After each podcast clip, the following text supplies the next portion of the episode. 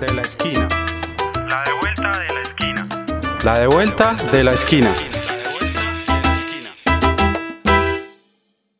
No quiero venir al cole asustado y llegar a casa contando que un niño más pegado. No quiero venir al cole para sufrir. Quiero aprender. acoso escolar, violencia escolar, matoneo, bullying. Es un fenómeno social que se presenta dentro de un contexto educativo y consiste en que uno o varios niños, niñas o adolescentes agreden física, verbal o psicológicamente a uno o varios compañeros de su institución educativa. Como consecuencia, puede generar en la persona víctima bajo rendimiento académico, Desmotivación escolar puede generar traumas psicológicos, trastornos psicomáticos, deserción escolar, baja autoestima, síntomas de ansiedad y dificultad para integrarse al medio escolar en el desarrollo de su aprendizaje. Según la ONG Bullying Sin Fronteras, Colombia ocupa el décimo puesto a nivel mundial en casos reportados al año 8.981 y en el mundo se le atribuyen 200.000 muertes al bullying y al ciberacoso. Javier Miglino, fundador de la ONG Bullying Sin Fronteras, nos cuenta lo siguiente.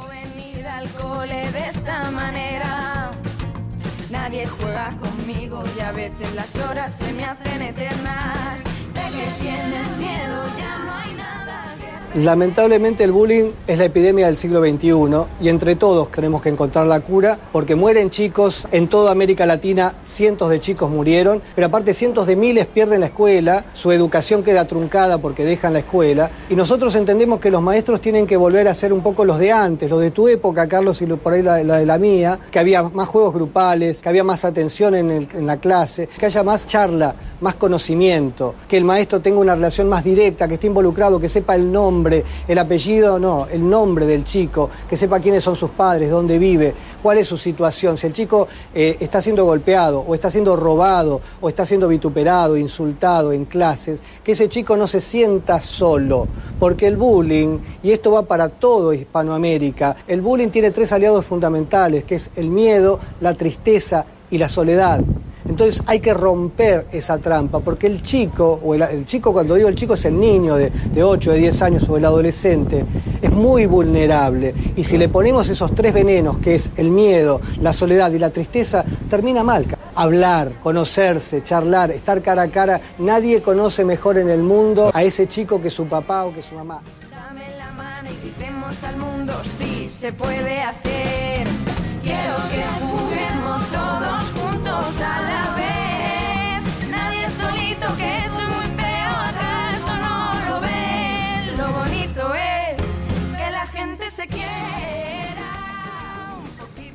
Este podcast hace parte de la agenda informativa de La Esquina Radio. Si quieres conocer más, visita www.laesquinaradio.com. Ayúdanos a crecer compartiéndolo con tus amigos y familiares. Recuerda que nos puedes encontrar en todas las plataformas de podcast.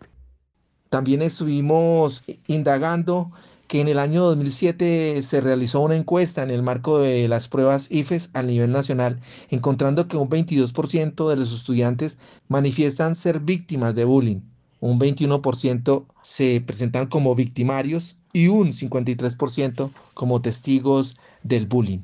A pesar de que existe la ley 1620 del 2013 a través del decreto 1965, donde se crea el Sistema Nacional de Convivencia Escolar y Formación para el ejercicio de los derechos humanos, la educación y la sexualidad, además de la prevención y mitigación de la violencia escolar. En este caso estuvimos hablando con el subsecretario de Servicios Educativos de Medellín para mirar cuál es la situación en la ciudad de Medellín respecto al acoso escolar o bullying. Sí, mira, en materia de violencias escolares nosotros hemos tenido en el año un total de 1.488 atenciones. Eh, la, los cuatro factores más importantes que han, enfocado nuestra atención son los que tienen que ver con violencia verbal, violencia física, violencia relacional y ciberacoso escolar. Pero hay pues otra cantidad de categorías que tienen que ver con violencia psicológica, acoso escolar, eh, discriminación por orientación sexual y otras más. Sin embargo, pues estas son las atenciones a partir de los, de los casos que hemos evidenciado. Y pues sí, eh, cabe mencionar que hemos tenido durante el año un, un, un, aumento en la incidencia de muchos de estos fenómenos y que precisamente esto es lo que hace que estas atenciones se hayan disparado para, para el caso de la Secretaría.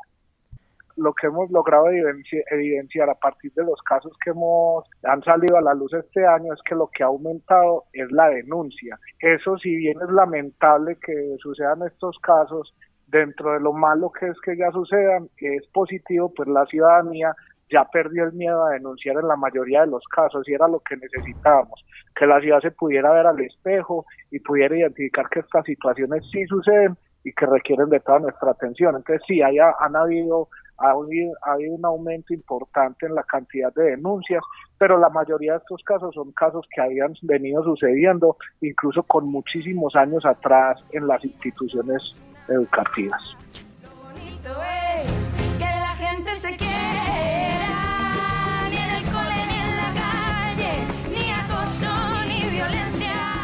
Es muy importante tener en cuenta las rutas de atención que se pueden activar desde las diferentes instituciones educativas y desde las familias y deben estar dirigidas inicialmente a Fiscalía General de la Nación o al Centro de Atención Integral de Víctimas de Abuso Sexual llamado CAIBAS y por supuesto también al Instituto Colombiano de Bienestar Familiar. En caso de violencia física, eh, de violencia sexual, cuando se, presente el caso es muy importante inmediatamente hacer la notificación a un órgano competente de salud, Secretaría de Salud, para que se pueda atender rápidamente la situación. ¿Será que el bullying es la epidemia del siglo XXI?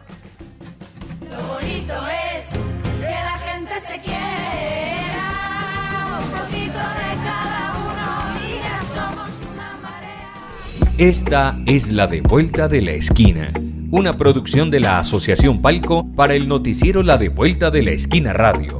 Consulta nuestra agenda informativa de la semana en www.laesquinaradio.com.